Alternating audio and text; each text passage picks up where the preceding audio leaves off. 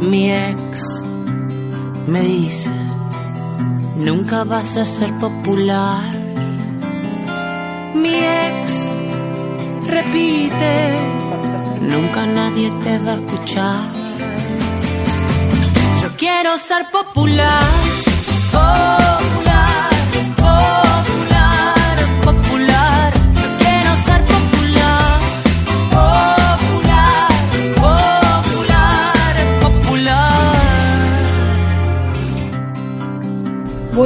Tardes. ¡Holis! Buenos días, buenas noches. Hoy más buenos días que nunca. Hoy más buenos días que nunca. Son como las 6 de la mañana para mí. Todavía Qué no hemos sueño. despertado. No hemos desayunado. Bueno, pero se pica. Con la música levantamos un poco. Espero que estén pasando una bella semana. Por acá es el mediodía. En Por la acá. ciudad de Montevideo. Estamos haciendo un cambio de playlist porque la última estuvo un poco bajón, entonces quisimos empezar esta Pero había alguna movida. que nunca apareció, pobrecita. Bueno, somos cíclicas y va y viene la vida. Entonces hay que adaptarse. La música habla por nosotros mismos. Así que ahora empezamos con Cucurrapé y una canción que se llama Ico Icono. Si al resto le gusta, vos sos mi ídolo.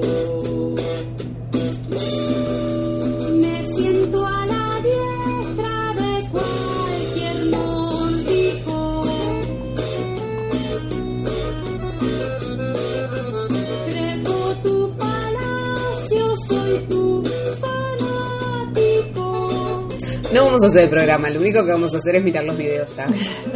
Eh, nada, pongan en YouTube eh, Cucurrape y los miramos todos juntos. Está de eso se trata hoy. La terapia es visual. Es muy radial. muy radial. Y bueno, como siempre, si les gustan las, las canciones que ponemos en el programa, pueden buscar nuestras playlists de Terapia al Aire en YouTube, que están todas montaditas y ahí nos acompañan. Y miran los videos. Muy bien, ahí está, hacen terapia visual. Y nos tienen que seguir. Ya no es un tema de, bueno, que si quieren sigan, no, no, nos tienen que seguir. Ajá. En Facebook o Instagram, más preferentemente en Instagram. Sí, ¿Por Facebook? Facebook no lo... ¿Por qué tenemos el Facebook al pedo? No sé, para la tía. ¿Vos decís que la tía no se escucha? Para la tía La tía, Pepa. la tía está horrorizada con las cosas que dice la nena. Nos desheredaron. Eh, bueno, síganos. eh, recuerden que no los vamos a seguir, así que tiene que ser un me gusta con amor, convicción y Y sin, propósito. sin esperar nada a cambio. Solo nuestros cuerpos latinos. Eh, bueno, ¿y cómo arrancamos la semana con nuestra terapia? ¿Qué ha pasado de todo? Sí, En tan pocos días ha pasado de todo. Porque está todo muy intenso. ¿O soy yo? eh, Porque no termino de entender si es si es el mundo que está intenso o soy yo que veo el mundo con ojos intensos. como que un tren se, se, nos, se nos viene pasando por arriba repetitivamente. Yo siento eso un Igual, no, igual quiero aclarar que no estoy mal.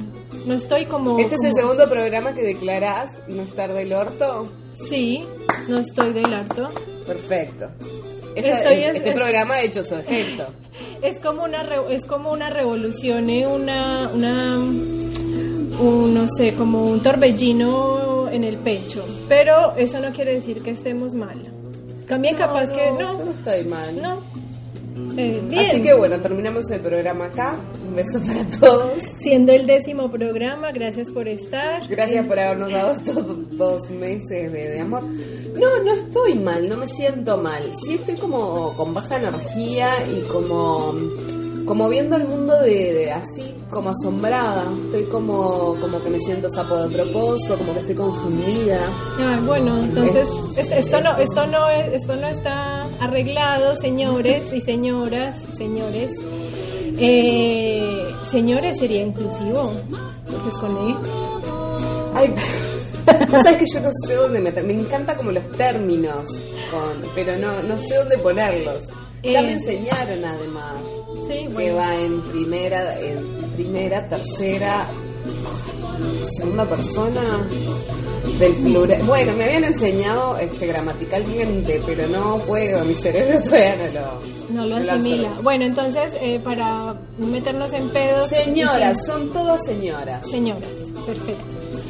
Eh, esto no está arreglado, señoras, eh, pero casualmente nos encontramos que Ana y Ana estamos en la misma. Así que yo, a mí lo que me pasó el fin de semana, que arran- ah, voy arrancando yo, Sí, no, Es dale, que- tranquila. es que, ten- es que tuve como una ruptura de corazón eh, social. O sea, no tiene nada que ver con un caballero o una potencial pareja, no tiene nada que ver con eso. Fue como más una, eso, una ruptura de corazón de, del grupo social con el que conviví el fin de semana. Me pones cara de cómo viene siendo eso, sin entender Claro, no, y viste, eso es por darte con otra gente. Claro. Ese es el problema. El- Uno cuando encuentra el nicho se tiene que quedar en el nicho. No, es igual lo, lo que me pasó es que como que el, el- es que eh, fui a una reunión muy linda con amigues eh, y ellos a su vez invitaron a otros amigues El a la reunión, el amigo del amigo, hicimos todo un grupete que lo pasamos muy divertido igual, no me a quejar, comimos, tomamos, reímos, hicimos juegos de, de juegos colectivos y estuvo muy sabroso. Lo que pasa es que hubo dos momentos de la- del encuentro donde hubo unos comentarios y chistes eh, políticamente incorrectos para mí. Pero políticamente correcto para el mundo. Eh, sí, graciosísimos. Hicieron ¿Tenemos un- algún, algún ejemplo? Claro que sí, estábamos hablando, no sé por qué se llegó el tema de, eh, de Artigas y empezaron a, a- a preguntarnos, alguien preguntó si los gauchos eh, habían ayudado a Artigas en la, en la cruzada de independencia. Entonces, como había un grupo muy heterogéneo de personas, de nacionalidades, entonces se preguntaron, bueno, ¿y qué son los gauchos? Entonces hubo alguien que contestó muy despectivamente que eran unos salvajes, que eran, que eran unos brutos, que no tenían, que eran unas personas que no tenían, eh, yo que, que habían ayudado a Artigas solamente porque les daban comida. O sea, cero vacía, vacíos, vacíos, vacíos de contenido y, y lo peor es que era un uruguayo el que contestó eso. Bueno, salta mamita a contestar, "Mm, no, creo que te estás equivocando. De algo me sirvió haber estudiado en la Facultad de Ciencias Sociales y haber convalidado mi título de bachiller en este país, que aprendí un poquito de historia. Y lo otro que entonces como me sentí que el grupo estaba como pendiente de la información que yo estaba dando, quise complementarla diciendo que además también los habían los había ayudado los grupos de afrodescendientes que habían hecho acuerdo con Artigas eh, para eh, negociar su libertad al finalizar la campaña. Eso haciendo un resumen súper compacto de lo que fue todo el proceso, ¿no? Pero bueno, como para tirar una, un- una data a la hora del almuerzo, básico. Lindo tema aparte, ¿no? Eso es bien de borracho. No, Bien de estaba empezando la conver- estaba empezando la, la, la party. Eh, Ah, y entonces ent- es bien de boludo. Por Sí. Le mandamos un beso. eh, y entonces, eh, ay, a redoblar, muchachos, la esperanza. Ah, se me cae, se me cae el lagrimón. Eh, y entonces eh, les dije yo que bueno, que había pasado eso, pero que a ellos les había ido mal porque eh, durante la campaña eh, no, les, no se los habían respetado los acuerdos y que pasó que es- está escrito en los libros eh, que habían afros que en el camino los fueron vendiendo cuando se les iba acabando la plata y los intercambiaban por comida. O sea que les se fueron metiendo bien por el orto el acuerdo que habían hecho de libertad y respeto a la vida. Bueno, entonces hice ese comentario, un dato histórico que tiro, pues soy la chica intelectual. Y me y que, que corresponde el mismo chico que habló de los gauchos. Bueno, pero es un negro. Un negro más, un negro menos. Eso eran, No, ellos eran, ellos eran moneda. Y todos rieron. Todos rieron. Éramos dos, Pero cuatro, ¿cuál es seis, el ocho, chiste? diez. Y yo no entendía el chiste. Obviamente mi Es que cara. no lo entiendo. Te juro que no lo entiendo. Nada, pues que no importa. Ah, pues, si sigo sin entenderlo. No, o sea, claro, no entiendes el chiste, pero entiendes que Entiendo el concepto Que de que sorete cara cagada Claro. este, pero no entiendo como chiste. Y entonces mi silencio Eh. y mi cara de orto fue tan notoria que la esposa de la persona se disculpa y dice disculpa, el sentido de humor, el sentido del humor de mi marido eh, es así, todos jajajaja. Y yo le dije, no, la verdad que no me parece para nada gracioso. Momento tenso en la fiesta. Y ahora se empiezan a cagar a tiros todos. Y no, igual yo no quería generar un debate porque yo sé dónde doy mis peleas también. Y en ese contexto no quería ponerme, además eh, estaba en una casa que no era mi casa, no quería arruinar la fiesta, no sé qué, pero igual me sentí súper orgullosa de mí porque en otro momento de mi vida seguramente habría sonreído y sentido decir "Ah, ah, ah", por esa crianza de, de la no confrontación y que las niñas no pelean y esas cosas de que las niñas sonríen. Pero no. Tantos años han dado sus frutos y no me quedé callada. Parece muy bien. pero al mismo tiempo quedé con esa sensación súper triste de sentir la de sentir que, que era el bicho raro en esa situación y cómo convalidamos un montón de situaciones adversas y discriminatorias y cómo seguimos convalidando el mal colectivamente porque no nos planteamos un segundo en pensar de qué mierda estamos hablando.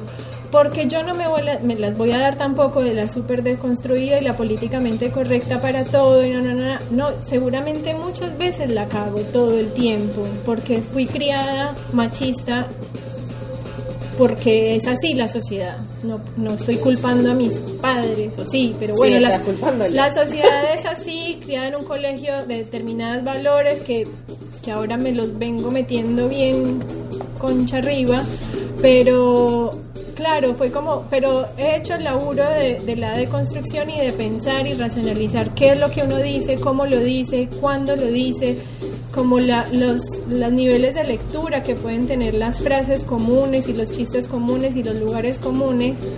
Entonces eso me da mucha alegría a mí de, de que tengo otra forma de, de- de lectura de la sociedad, no sé cómo decirlo, al- algo así, pero al mismo tiempo termina siendo que también es, mm, no, no quiero decirlo como una carga, pero es, es termina siendo algunas veces pesado cuando, cuando la sociedad no está acompañando tampoco, el grueso de la sociedad no está acompañando ese proceso, entonces es como que todo el tiempo te estás chocando y que y bueno creo que lo que lo que ten- quiero cerrar aquí una cosita es como como lo que tiene de positivo eh, ser consciente de esas cosas no es tanto, seguramente la voy a seguir cagando con cosas que haga o diga. Creo que lo que está bueno es ser consciente de eso y que de pronto en la mitad de la frase me estoy dando cuenta que la vengo cagando y retractarme, como ser consciente de eso. Bueno, la termino de hacer o lo termino de decir y decir, puta, esto estuvo mal. Y me parece que eso es un gran, una cosa súper valiosa.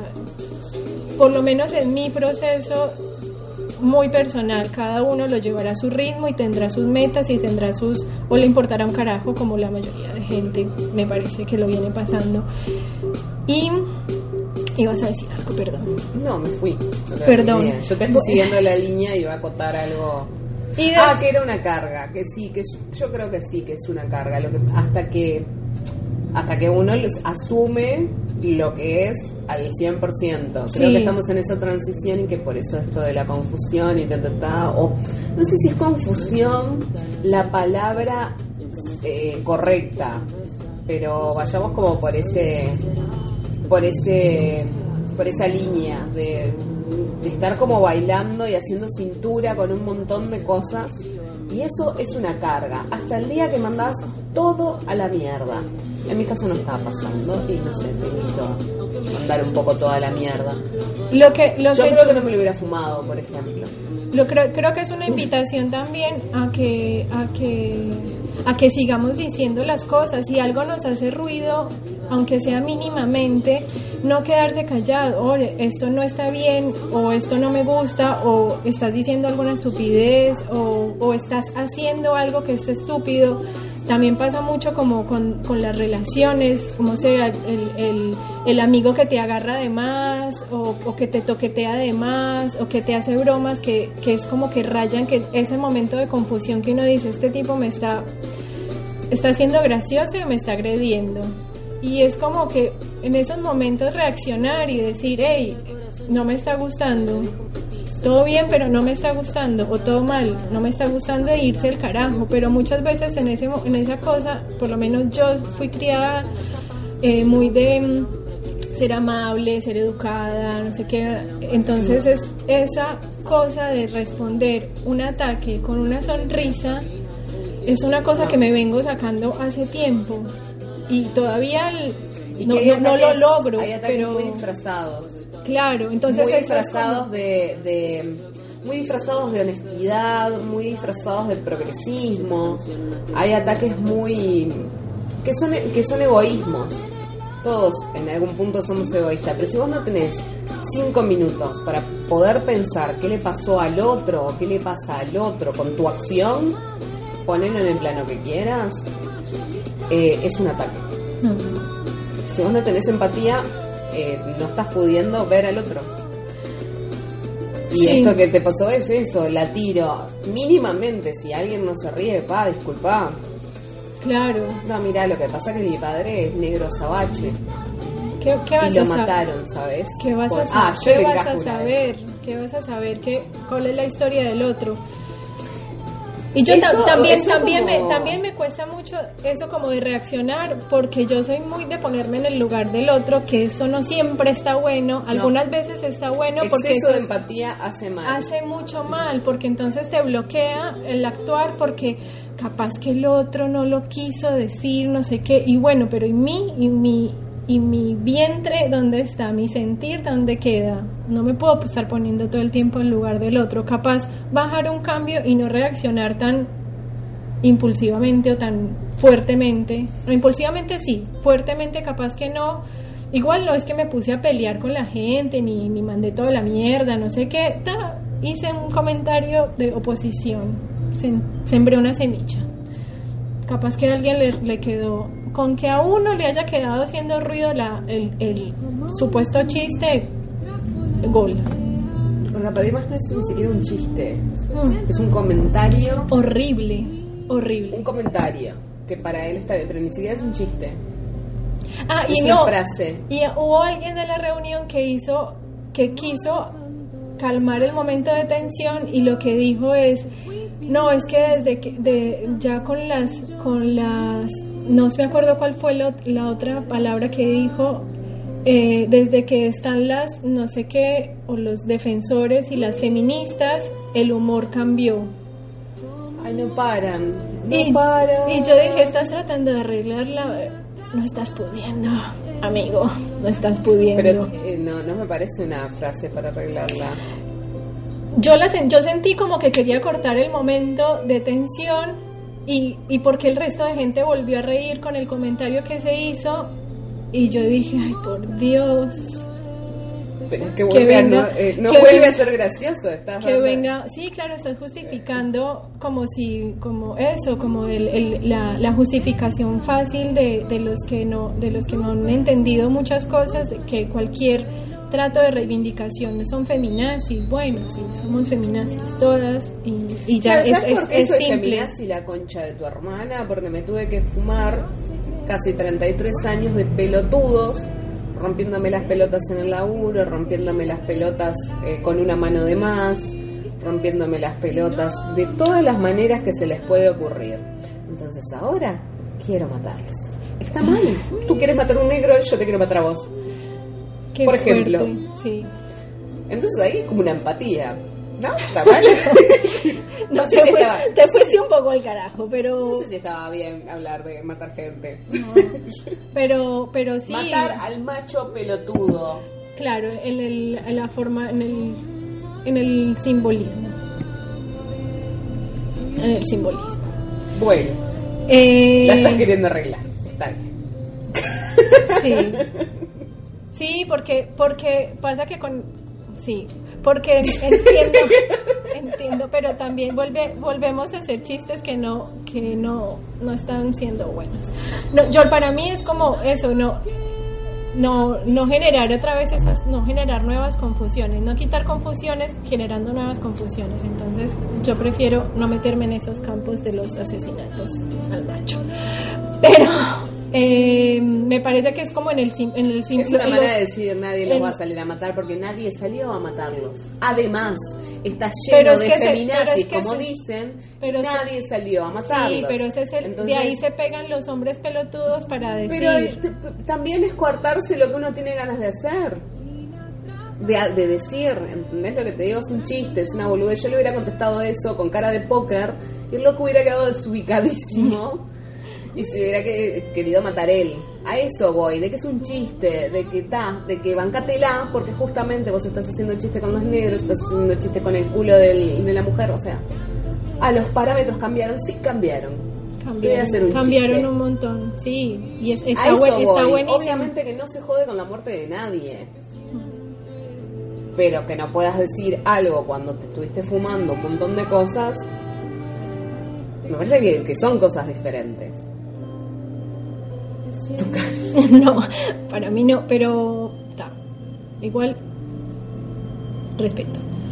Pero sí, pues es que yo prefiero eso, no no no, no volver a caer en, en, en esos chistes de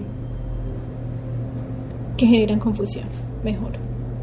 Nada, se puede hacer humor con un montón de cosas que, que están buenas y que no pasan, eh, que no, no, no, no, no tocan al otro eh, negativamente. Entonces, ta, yo voy- me parece que es más sano así y dejemos, dejemos el chiste pelotudo fácil de, de hace tiempo, dejemos el chiste eh, como los de, ¿cómo se llama este actor argentino que es una mierda?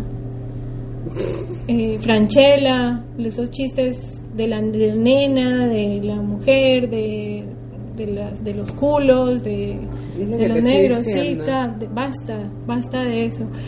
Bueno, el caso es que la noche no terminó ahí y después entré en una en un debate fue por por el mercado, la especulación de precios y mi mi negativa porque restaurantes cobraran cubierto, por ejemplo.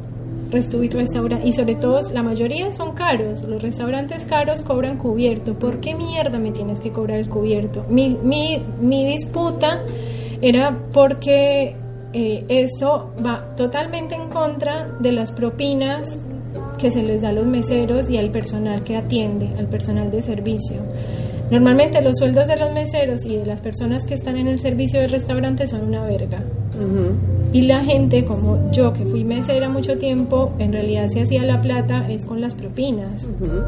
Si el restaurante cobra un cubierto de 150 pesos, que en muchos países no saben qué es cobrar cubierto. Comprar cubierto es que en un restaurante, al, al dueño del restaurante le pinta cubrir, eh, cobrar un monto solamente porque la gente ponga el orto en la silla, básicamente. Sí. Y se justifican que porque con eso pagan la, la, la lavada de los manteles, los, la, los vajillas que se rompen, no sé qué. Mijo, eso lo tienes que poner en el precio del puto plato. Si estás cobrando, me, me ponen el ejemplo de un plato de 900 pesos, ojo al dato, ¿Qué, pero, ¿qué era? en un restaurante mucheto. 900. 900 pesos un plato. Aparte los, los restaurantes chetos, viste, que, que dan muy poca comida. Me, me da como, como un poco Si de hambre mirar solo el plato. de 900 pesos, me estás diciendo que no estás cubriendo los gastos, estás haciendo los cálculos mal, amigo. O si no, entonces pone el plato a mil pesos, que vaya el que pueda, pero además no me claves 150 pesos de cubierto a cuenta de qué? Si estás cobrando 900, 500, 600 pesos por un plato, ¿en qué mundo estamos viviendo? Entonces, mi disputa era de basta de la especulación con los precios. Yo no yo no no estoy diciendo que no estoy de acuerdo con que la gente gane plata, bien que gane plata, porque tampoco, o sea, yo vivo en el sistema capitalista también, a mí me gusta ganar plata para poder vivir y vivir bien en lo posible. Entonces no es eso, no es como que me la- el hippie, el hipismo y el trueque tampoco. Puede ser, pero Ay, bueno, no está. ganas. Sí, me encantaría, pero bueno, ta, no estaba hablando de eso. Mi lucha no iba por ahí. No, Mi no, lucha era totalmente la de- especulación. Basta de meternos el dedo en el culo cuanto más puedan mejor. O sea, yo sé que los que van ahí son los clientes que pueden pagar, pero lo que pasa es que eso es un ejemplo del resto del mercado. Y entonces lo que me decía Yo es... fui a uno medio pichi, hace un tiempo ya, medio pichi, medio pelo, no, no feo, no, no de los antros que, que me gustan. Fui a otro un poco más y te cobran cubierto. Y que te cobren la puta panera sin La avisarte. panera, ¿Cuánto vale un pan? la panera está, está carita. Siempre, Pero, o sea, o avísame que la ¿Querés panera pan? se No, cobra. no. claro, No, la, ta, va- venga el menú, el precio del pan, pero es eso, es que te van metiendo un dedito, otro dedito, otro dedito, y cuando menos pensamos es tenemos hasta el codo Mm. metido en el culo. Y la gente lo va aceptando. Porque como va entrando solito con vaselina, no te vas dando cuenta, no te vas dando cuenta y en un momento asumes eso como la normalidad y vives con un brazo entre el culo. Lindo igual, ¿no? lindo fin de semana, igual pasamos lindo, igual pasamos lindo. Pero lo que yo sentí es que eh, hay, un, hay unas personas de ese grupo de personas que yo quiero mucho y eso no va a cambiar. Pero lo que me hizo sentir es eso, una ruptu- ruptura de corazón, porque, porque en un momento me sentí como, como, como en el pasillo que me iba alejando, alejando, alejando, alejando y veía el grupo allá y yo cada vez estaba más lejos y entonces eso me hizo dar mucha tristeza y mucho dolor. Cosa que no va a hacer que yo cambie de, de parecer. Eh, nos, nos uniremos en algunas cosas, nos separaremos en otras. Pero eso fue como tristeza, ruptura de corazón. Intenso. Sí. Pero está bien en realidad. Eh, lo que pasa es que eh, está muy complicado cuadrar eh, cuadrar con gente que esté en la misma. A mí me está costando horrible. No voy a hablar por todos. No voy a hablar por todos. Voy a hablar por mí. Eh, y eso, a mí- yo estoy en un estado de confusión, de cambio y de mutación que no sé en qué va a derivar. Creo que me voy a transformar en un transformer. Creo que voy a ser anaconda. Eh, no, me siento rara en los lugares, me siento rara con la gente, no termino como de, de ver de dónde soy El nicho. justamente por justamente por eso porque no tengo tema no tengo tema de conversación a mí me gusta hablar de la sociedad de ta ta ta del eh, esto debatamos. A mí me parece gracioso un chiste a vos no pa pa pa debat- pero lo debatimos bien tenemos una línea de pensamiento parecida Una apertura Eh, también de, de escuchar al otro. y no no me está pasando A mí, a la que me decían ayer era, bueno, no, yo, eh, porque lo, lo comenté con alguien y me decía, bueno, pero sí, yo por eso, yo estoy igual, pero yo por eso entonces cada vez me relaciono con menos gente y No. cada vez, y cada vez entonces eh, me tengo como dos o tres con los que hablo y ya, eh, para forzar cosas tengo el trabajo, me, me tiraron. Lo que pasa, pasa- lo que pasa es que yo entiendo que puede ser para algunas personas que, que les pueda funcionar eso, pero lo que pasa es que yo soy súper social. A mí me encanta hablar con gente, relacionarme, hacer el trabajo colectivo, verme, hablar, dialogar. Yo soy muy charleta y me gusta juntarme con gente. Entonces eso no viene siendo una solución para mí. Y Es por eso no, es como Y por eso es como el dolorcito de, puta, como un grupo menos. No, no es que los voy a dejar de ver, pero es como, es como, claro, es como que, eh, como que no sé, soy un ser de manada y entonces es- me siento sin, sin- desmanada. Bueno, como que eh, la no comunidad, pero también habla de, de- Yo tengo mis amigas del liceo, tengo una amiga de la escuela, tengo como mucho grupo que voy como arrastrando, que en realidad está de más. Tengo cuatro o cinco amigas que, ah, que son de la planta, pero siento que nos estamos bifurcando muy sí, fuerte muy fuerte. que, la- que es notorio ya a esta altura.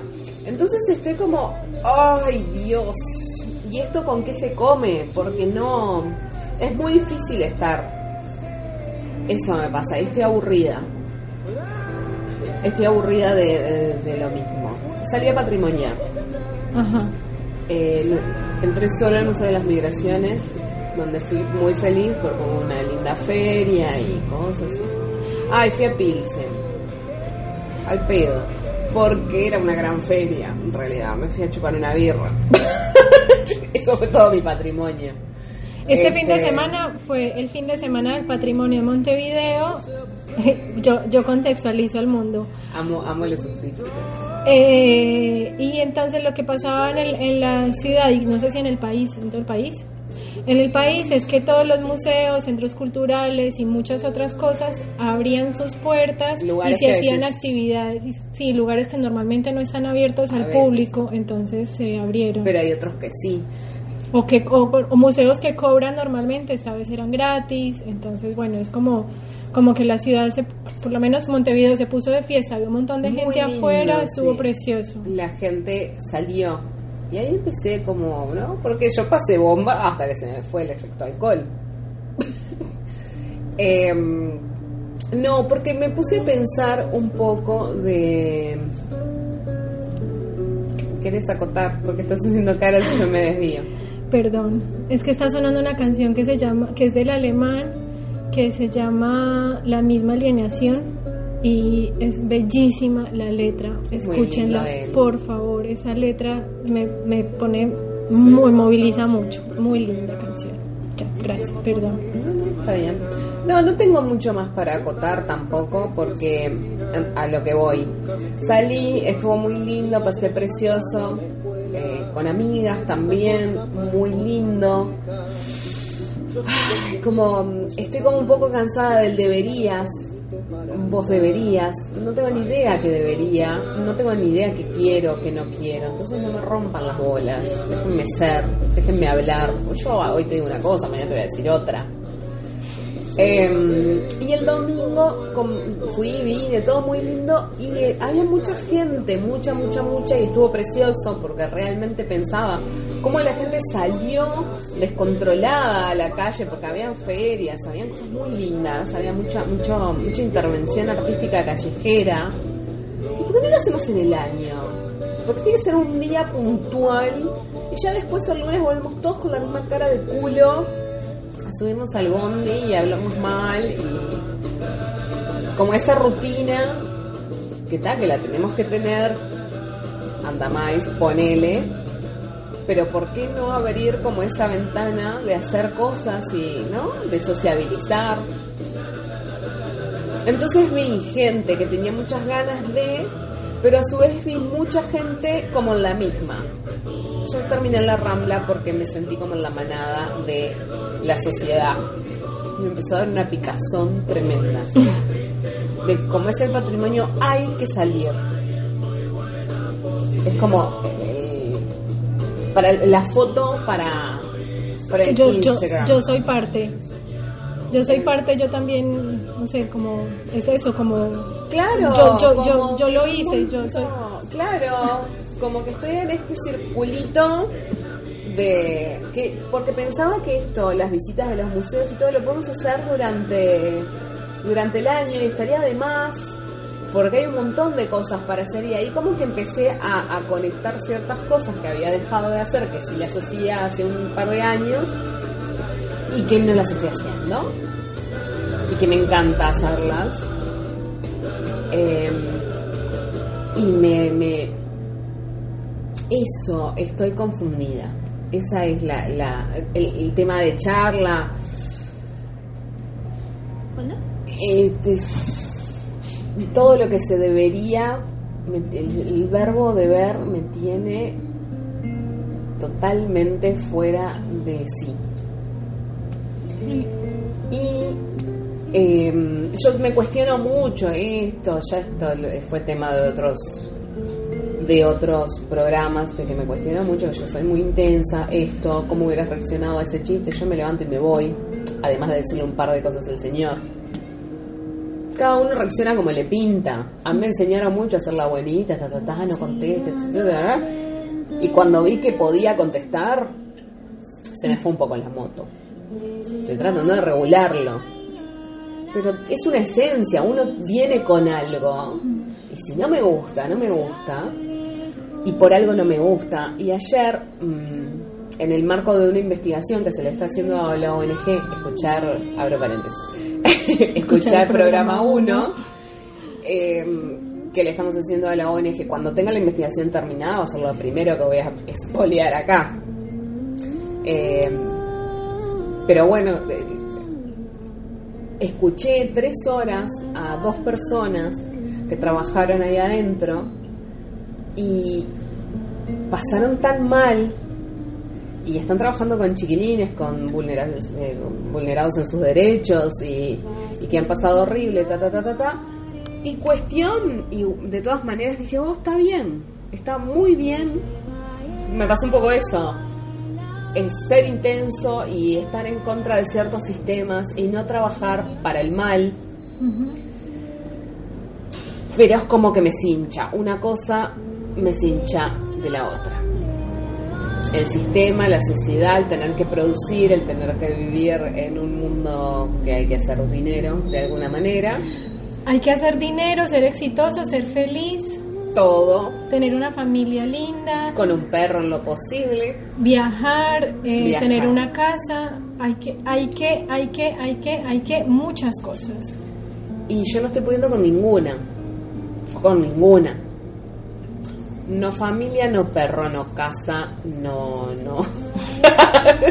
no nada. Entonces estoy como. el- sí, el- ¿Cómo activar el instinto? Porque el instinto anda bien. Esto fue lo que me, me llevó a, a enorgullecerme de mi vista socialista también, de decir, vos, esto está funcionando mal, vos estás hablando de los derechos humanos y tenés gente que la estás cagando de hambre y la estás maltratando. Maltratando a niveles heavy, gente empastillada, gente internada en psiquiátricos. Por estrés. Más que estrés. No puedo spoilear mucho, pero más que estrés. Entonces, media pila.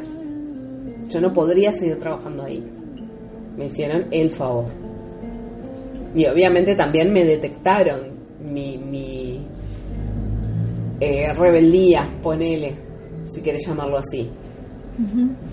Pero, ¿en qué estamos viviendo que uno no puede ser y punto? ¿Por qué tengo que ser exitosa en todo eso? Eh, las redes me tienen repodrido unas ganas de cerrar toda la mierda. Ay, yo también. Hoy cerré, hoy cerré- hoy saqué otra vez Facebook de mi, de mi celular. Yo estuve a punto de cerrar todo. No vamos a cerrar terapia, así que sigan los oretes. Pero. pero eso, como el, el fin de semana eh, entré una vez sola, una vez sola, Muy y todo fue el patrimonio y la felicidad. Y en realidad yo vi mucha gente que estaba sacándose fotos y después guardaba el celular y ¡ah, quédate quieto! al pibe, ¿no? ¡eh, mierda! Señora, pero se está sacando una foto para el Facebook. Ese tipo de cosas me está picando un poco. Entonces eh, estoy en 100% confusión. No sé quién soy, no sé a dónde voy, no sé qué mierda quiero. Estoy podrida de los machirulos hijos de puta que se la dan de progresistas pelotudos y después son una mierda. Estoy podrida de los que hacen chistes pelotudos, pero también estoy podrida de las minas que se la dan de, de super amigas y la comunidad del anillo y cuando precisas una oreja no están o te dicen todo lo que deberías hacer para ser exitosa. Lo que pasa que vos no hiciste tal y cual cosa. Entonces ahora qué pretendés? ¡Ah! Pero ¿sabes cómo disfruté la concha de tu hermana y vos no? y así, estoy como sacando la caca. Estoy haciendo una depuración. Yo lo que, yo lo que quiero para que cerramos porque se nos va, el- Sí, se sí, nos sí. fue el tiempo al carajo, es como que, como que lo que estoy tratando de hacer es eh, de, como dejar al tratar de amigarme y ser buena conmigo misma. Ese es como el trabajo también que, que o sea, tampoco es como no es un llamado a la irresponsabilidad y que nada, no, no es eso, es pero dejar de exigirse tanto y seguir haciendo lo mejor que se pueda y mm, reconocer como lo que se ha hecho también Como reconocer lo que he hecho, reconocer hasta dónde he llegado, reconocer, estar orgullosa de mí en, en- entre, todo la- entre todas las cosas que he hecho y dejar de estar pensando en las cositas que no, que no me salieron bien y enfocarme en esas cositas que no me salieron bien y bueno, hasta mandar todo eso a la mierda y seguir adelante y seguir como enfocada en lo que me viene saliendo bien, que por suerte son muchas cosas pasa que uno se, como que se enfoca en eso, en esos punticos, en esos lunares y, y la viene cagando. Y eso, como amigarme y, y reconocer las cosas que he hecho bien y ta, eso, básicamente. Muy bien. Y bueno, ponemos un poquito más Y de... no hacemos terapia porque si no, seguimos hasta pasado mañana. Un poquito, los dejamos con Brazilian Girls y una canción que se llama Pussy.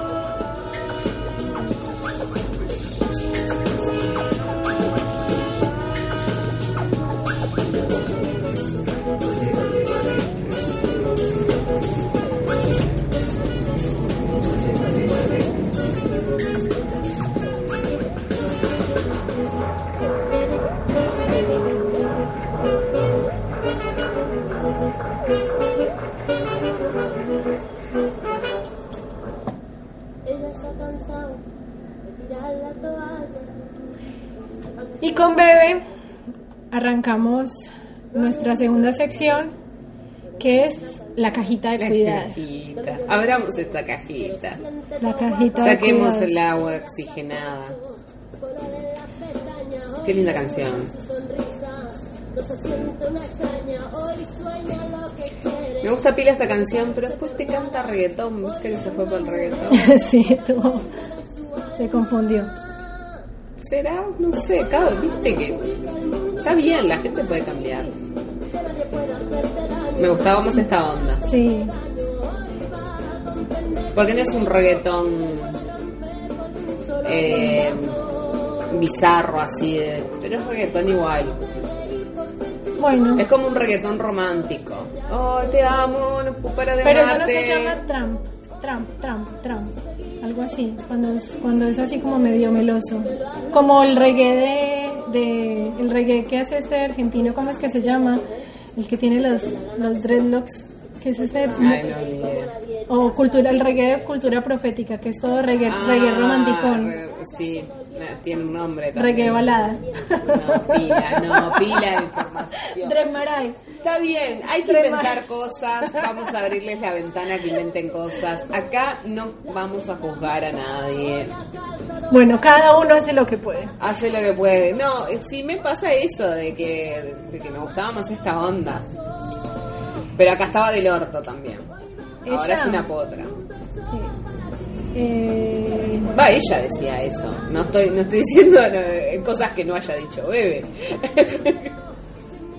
Y esta cajita de los cuidados la abrimos para seguir con Hablando de gente del orto, agenda de gente del orto, hablando de, de falta de, de empatía y falta de humanidad y de sentido del colectivo ¿De y la sociedad. nos está pasando? Eh, esa- eso, ese es como el, el- el sentimiento que, que tengo, que qué carajo nos está pasando, porque no es ajeno, porque también escuché mucha gente que con los resultados que, que dieron las urnas brasileras, dijo, es en Brasil.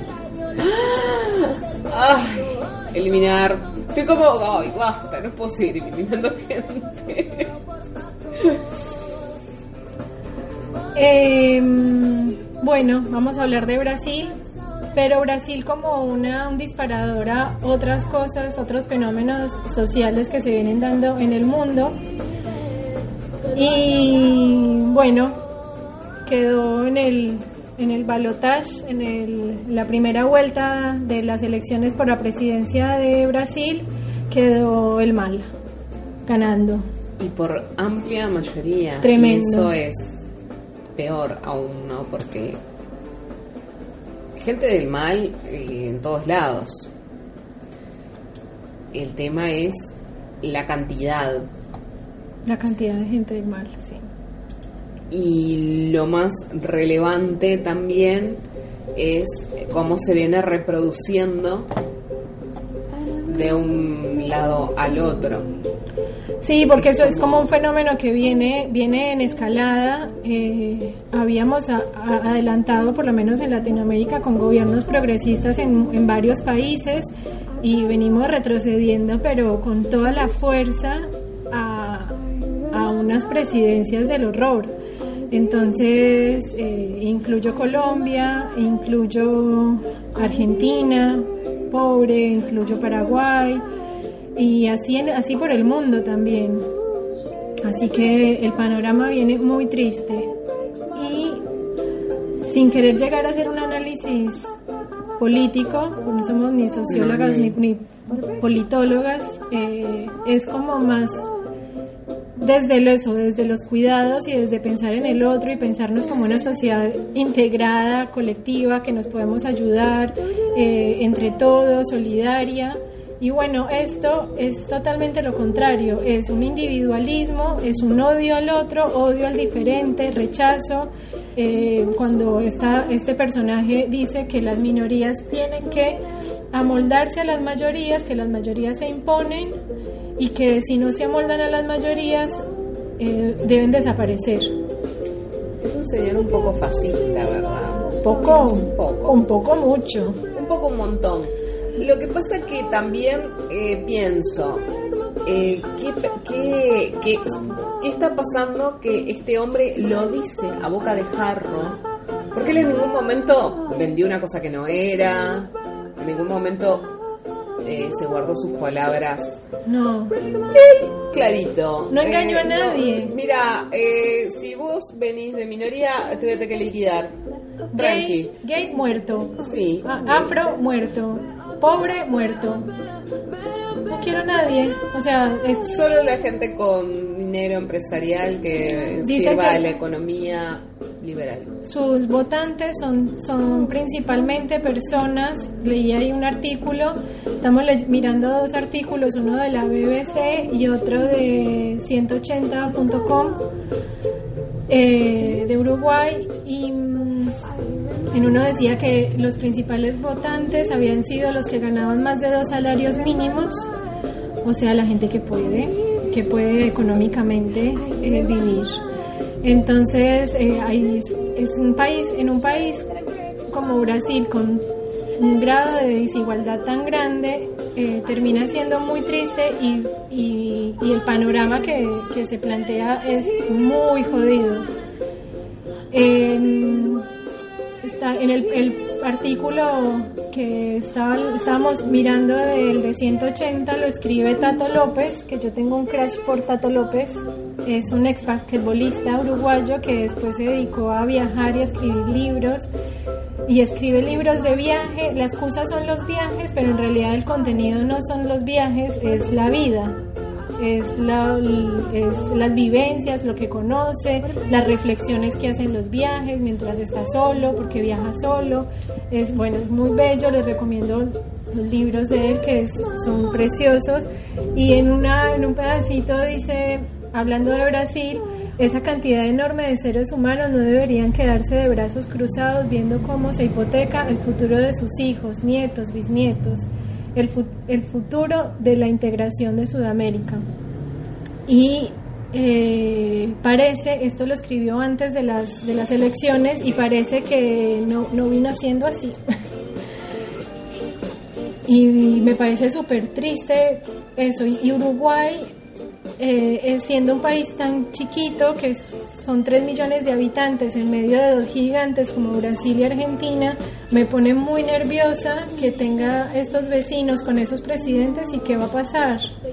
Sí, además, bueno, ahora se, se estaban movilizando, van a ver todo, hay todo un cronograma de movilizaciones. El tema es que la mayoría es bastante importante, la diferencia es muy importante. Así que no dudemos este, en que este hombre, porque además antes de esto hubo toda una movida para poder llegar a esto. Claro, son años de preparación. No hubo puntada sin hilo. Entonces, eh, por eso llegan. Y acá nos está pasando medio que lo mismo, estamos todos como muy tranquilos de que, de que no, de que no ganaría la derecha. Y yo debo confesar que ayer empecé a dudar. Sí. Y me empezó a preocupar también. Y me parece que no nos tenemos que dormir en los laureles. Porque cualquier eh, ser humano de la derecha que tenemos de, de candidato es bastante aberrante. Y estamos poniendo un foco en uno que me parece que no es el, el, el, el peor. El peligro. Sí, el peligro está en el empresario, en el que viene de Cayetano, porque Novik la verdad que es, es patético, pero en el último tiempo creció un montón. ¿A fin de qué? ¿Con qué?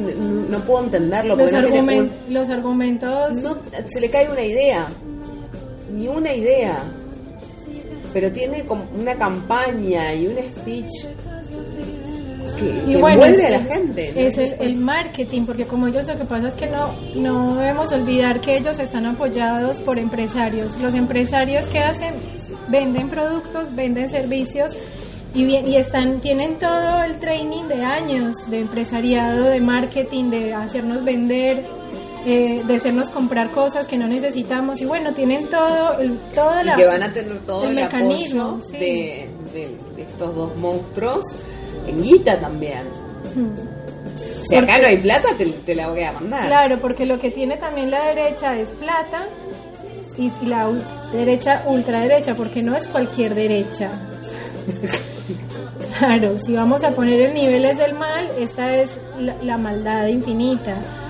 Eh, entonces es como el- lo que tiene la izquierda le cuesta más eh, tender redes, hacer redes y tampoco tiene mucha plata normalmente.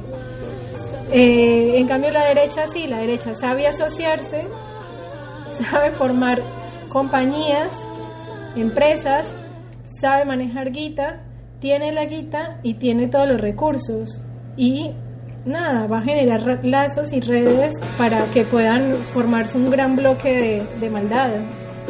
Sí, igualmente lo que, lo que más me llama la atención es por qué la gente elige este tipo de seres que plantea eso, una masacre. Y tan literal como eso. ¿Qué te lleva a elegir eso? Yo leía, leía que, que, que algunos justificantes eran el cuco de Venezuela, de que eso lo, lo agarran muchos países de caballito de batalla de no volverse como Venezuela, como si eso fuera, o sea, entre tantos males que hay en el mundo, Ese es el tema. ese es el menor. Y no, o sea que ese es- en realidad es el menor. Claro, Pues, pero para lo- lo ellos pollos es el lo lo venden como y no claro. y no es un fenómeno solamente latinoamericano, porque en España también está eso de la no volvernos como Venezuela. Que no quiero entrar en eso, será otro programa. Tema Venezuela es otro programa, pero es como que venden eso eh, y ese ese miedo como si en casa, o sea, la desigualdad que hay en Brasil y en Colombia, por ejemplo, con tanta gente que en realidad físicamente se está muriendo de hambre, porque hay cifras de gente que se murió de hambre, no es, no es metáfora. Entonces, ¿de qué mierda me estás hablando de que Venezuela es el peor, lo peor que nos pueda pasar si nosotros estamos en la inmunda? Entonces no me, no me, no me pintes fantasmas cuando yo ya tengo mis muertos, entonces no es necesario.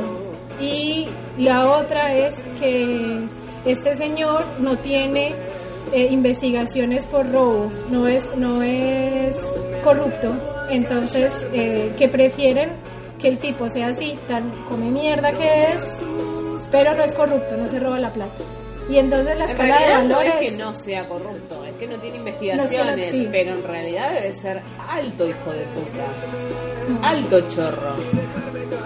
Me atrevería a decir que no en la política tiene alguna latita, porque y no por por em, no por el hecho de que de, de ser un ladrón, sino por un sistema que funciona de determinada manera y vos arrancás militando por nada y cuando llegas a un cargo hay un sistema que funciona de determinada forma Y es súper vos jodido. solo no lo cambiás.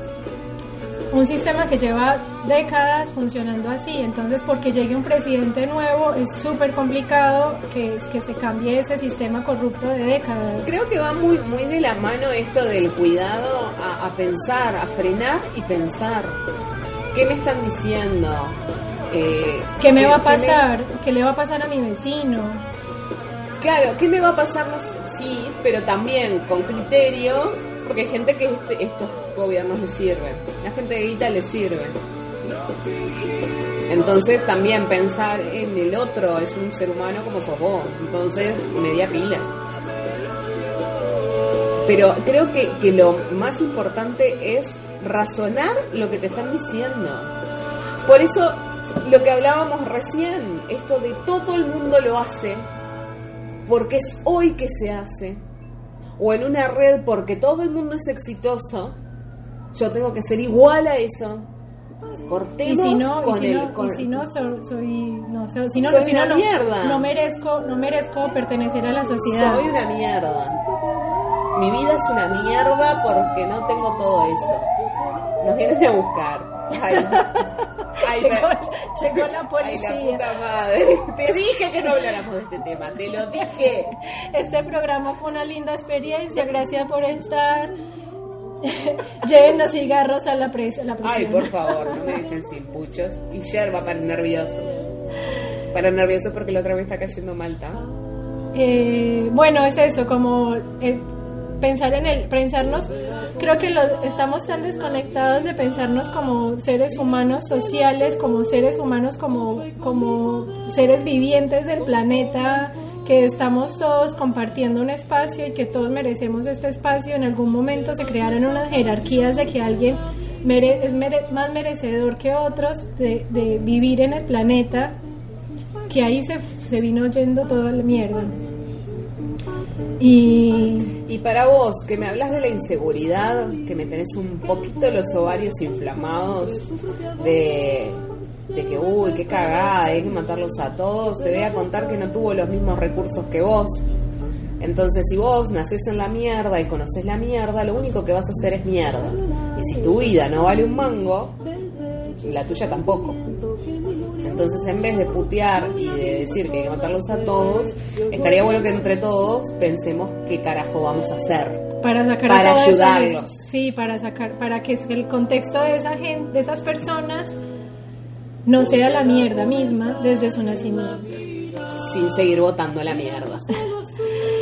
Y cerramos nuestra. Aunque si gana la mierda, eh, nada. Voy a salir con las antorchas y los invito a salir con las antorchas a todos. Porque hay que tener el plan B siempre. Sí. Sí, Y sí, yo no le veo otra, porque hace un tiempo decía, bueno, me voy, me voy del país. ¿A dónde te vas a ir si está, to- sí, está, está todo todo el mundo copado? A cualquier lado que vayas tenés que llevar antorchas. Y Para eso me quedo acá. como dice Sara Eve, Sí, sí, sí. Hay que quemar todo, hay que romper todo. A ver, en casos eventuales. claro, no es ya. La idea, primero por las buenas, siempre primero es el diálogo, primero es la negociación, pero después no me vengas con que, ah, no, no la violencia. Mira, también hay un tema de supervivencia, porque estamos hablando de eso, de, de- eh, puntualmente en Brasil está el loco está hablando de eliminar gente. ¿De qué me estás hablando? Ahí no hay, ahí no hay negociación. Ahí no hay negociación, hay manifestación y que si te reprimen, ¿qué vas a hacer? Y ahí pero abrimos una ventana enorme, pero bueno, no la vamos a abrir. Porque si le dices a la Eve, yo lo voy a hacer. Tuve que explotar el balcón de atrás, tuve que quemar la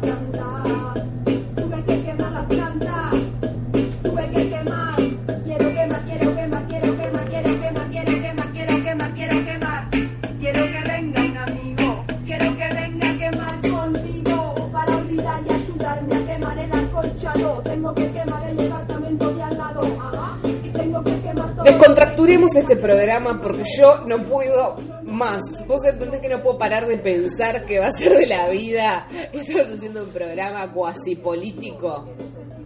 Porque lo pe- político es Tremendamente, personal. sí, claro, Lo personal es todo, político. sí. La puta madre.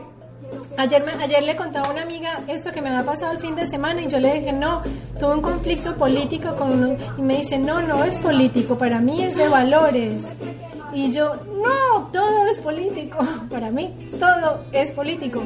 No, no, no, es político partidario, pero todo está atravesado por la política, somos seres políticos. La puta madre.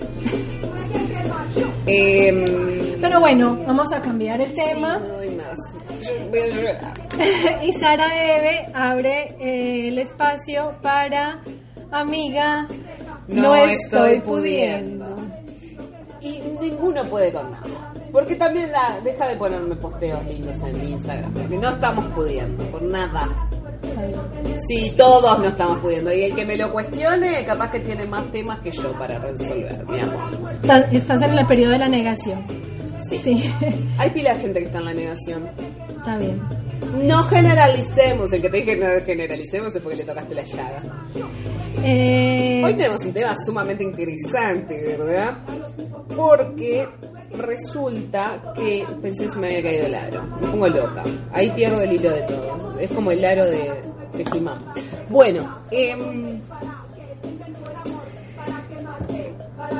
nosotras somos unas chicas centradas en años ya, todos lo Sí. saben, que ya no nos cocinamos en el primer hervor. ¿Y qué pasa luego de los 30? Hablando de, de estos grupos sociales, todo el mundo empieza a parir. Y es un tema. Pero eh, en esta semana se dio que eh, tengo un par de amigas que andan en la vuelta, en la búsqueda de eh, procrear un bello retoño y no están pudiendo. Eh, estrés. estrés, pero estrés a niveles muy zarpados. Estrés de ansiedades fuertes, de ver pibes por todos lados, de que, ay, bueno, todas mis amigas están embarazadas y yo no, y todo esto no, uno procesándolo cuando yo lo que les diría es, ah, relajá y gozate un rato más. Porque tampoco es que tenés 40 en que realmente el reloj eh, ta, se está se te estaría apagando. Eh, 30 y poco, 30 y algo. Sí. Eh, también yo me, me van a putear, con esto sé que me van a putear, pero para mí el reloj son los padres. Porque conozco gente de 38, 39 que decidió tener y tuvo divino, y a los conozco gente de 20 y poco que quiso y no pudo. Capaz que me pongo un poco mística, pero creo que es cuando te toca, que es de las pocas cosas que no podés programar. Por más que quieras un montón, porque eh, podés hacer todos los procesos científicos que quieras y no, o podés tener un accidente una noche, te clavaste la pastilla y no se va, vas y te haces un aborto y no se va. Yo conozco de los dos casos. Sí, Entonces es como. Es de las conozco. pocas cosas que creo que no es plan, que es cuando te toca, te toca. Es muy místico. Tengo toda una, una creencia personal de que nos elegimos en el otro plano y venimos a aprender cosas y elegimos a nuestros padres para que nos quemen la cabeza. Entonces, si hay un pibe en la vuelta, va a llegar si vos le tenés que enseñar algo y vos tenés que aprender algo. Sacando lo místico, digo, ay, qué intensidad, qué intensidad en esta tierra. Esto de, eh, de, estar tan pendiente y tan obsesionada con ese tema. Ojo, yo no lo puedo entender porque obviamente es un tema al cual se le escapó fuertemente. Porque no me imagino con un güey. Pero forzar tanto, ¿hasta dónde se fuerza? Y es una pregunta, ¿eh? ¿hasta dónde se fuerza tanto ese deseo?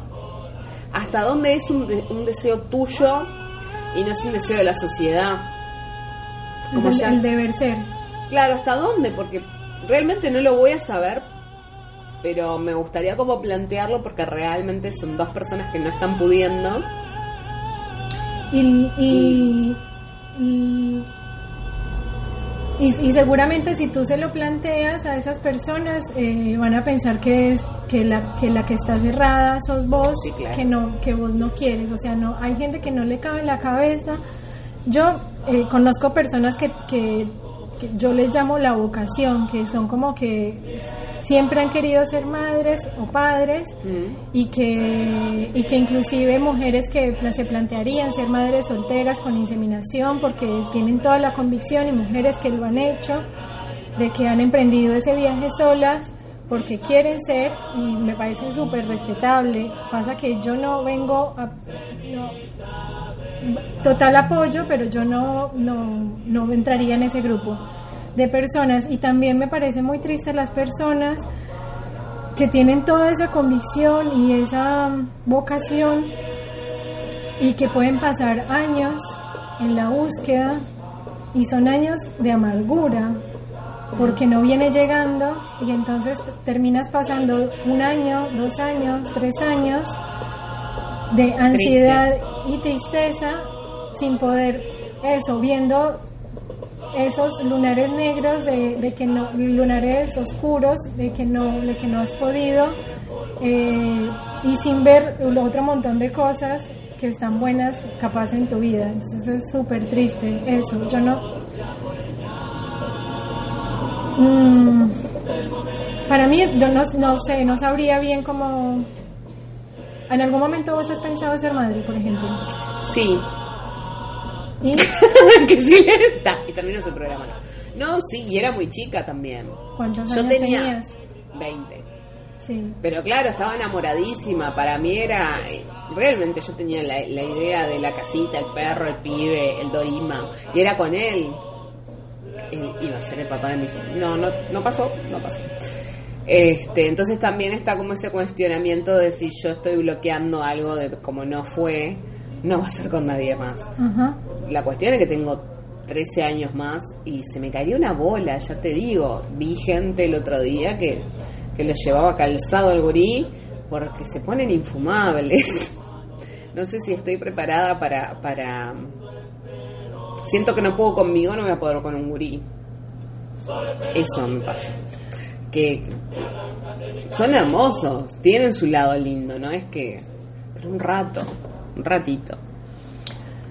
Em, a mí también me, pare- me- me parece que es, para mí es también como fruto del amor. Yo pensaría, pensaría en hijo eh, si estoy en un, co- un contexto de familia, la única opción que yo Claro, pero uno lo piensa, y eso ese es el tema también, que uno lo piensa en es- eso, la familia, el, el- el núcleo, bla, bla, bla, en el formato que quieras, pero de familia, y en realidad te cae, te cae así medio de paracaídas. Entonces, eh, el plan, justo las dos personas eh, tienen el, el- la tienen bueno la suerte de que resolvieron tema trabajo, resolvieron la casa, muy cuadrado. La casa, el auto, el perro, El el marido. que son divinos los dos, o sea, no. Pero da como una estructura muy clara. Ya viajamos, ya esto, ya el otro. Nos El falta el pibe. El, pa- el paso siguiente. el paso siguiente es el pibe y lo planeamos así. Entonces ahora el pibe no viene y está todo mal. Se fue todo el plan al carajo. Se nos derrumbaron los planes. Y me parece que no, no es un- algo a planear. Justamente por eso. Termina Porque- siendo como un acto egoísta de que, de que es que lo que pasa es que este niño tiene que venir a completar el plan perfecto. Y si no, y o sea, si no Tampoco viene. lo vamos si- a saber. Si no viene, O sea, se me, se, me, se me cagó el plan. Se me cagó el plan. Nunca lo vamos a saber porque el- en el aquí y el ahora son dos personas, que dos, cuatro, que están desesperadas por un pibe. ¿No? Que es ¿Y qué como, bueno, ¿y qué vamos a hacer? ¿Qué les podemos sea, decir a esas personas? Que relajen. Porque también está comprobado que con estrés no quedás. Por eso a veces uno se relaja mucho y la caga. Lo que, lo que, que es como común, eh, un lugar común es que después de una inseminación, después de inter- intentar mucho y que de- tengan una inseminación y quedan en embarazo, como ya relajaron, cae el segundo naturalmente. Porque se, Sí. se bajaron, se bajaron todos esos niveles de estrés y de ansiedad y, y llega el segundo. Em, Sí, pues es que no tienen nada más que hacer sino eso, tratar de relajar y de, y, y de enfocar En otra cosa.